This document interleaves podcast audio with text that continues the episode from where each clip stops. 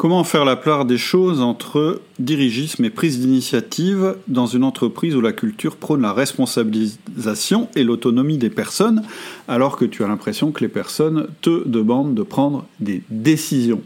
Je comprends tout à fait que tu te poses la question parce que c'est l'histoire classique du manager qui aide trop ses collaborateurs. C'est-à-dire qui, euh, pour asseoir son autorité, utilise un petit peu trop euh, son autorité de compétence. En fait, c'est très confortable pour tes collaborateurs de te laisser prendre les décisions, et ils ont sûrement remarqué que c'était ta tendance, que tu aimais bien t'occuper de leurs affaires, et donc de résoudre les problèmes à leur place. Alors moi, je vais te donner trois trucs pour euh, un petit peu changer à ce niveau-là.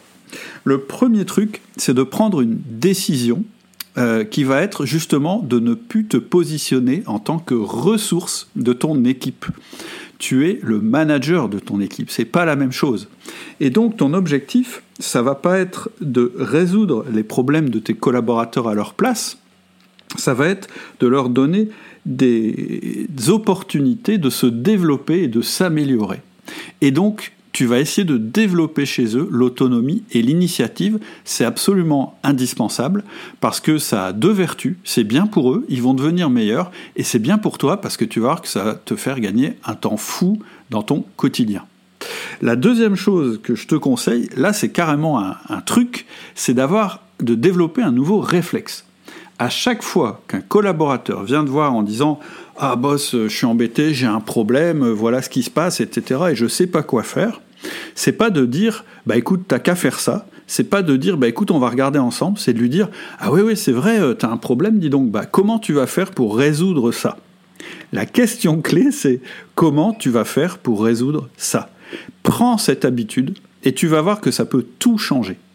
Alors évidemment, tu auras des collaborateurs qui vont te dire, bah attends, si je viens de voir, c'est que j'ai déjà réfléchi et je n'ai pas trouvé la solution. Et dans ces cas-là, c'est mon troisième conseil, c'est quand un collaborateur vient avec un problème, c'est tout simplement de lui dire écoute, tu viens me voir avec un problème, moi j'aimerais bien que tu viennes me voir avec des solutions. Et si tu veux, quand tu viendras avec des solutions, on pourra regarder ensemble laquelle est la meilleure. Et donc la prochaine fois qu'un collaborateur vient te voir avec un problème, tu lui dis écoute, on se bloque un créneau, tu reviens me voir dans une semaine, je t'accorde une demi-heure, et tu viens avec tes trois solutions.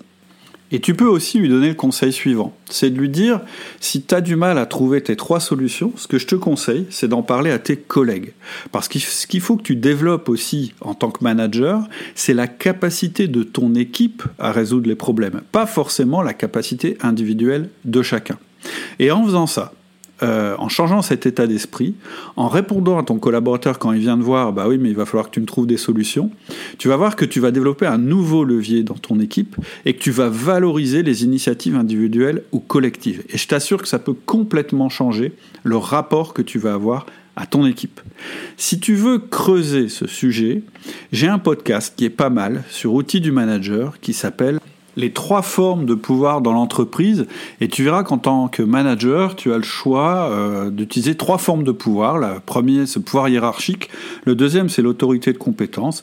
Et le troisième, c'est l'influence. Mais je t'en dis pas plus. Si tu veux creuser, écoute le podcast.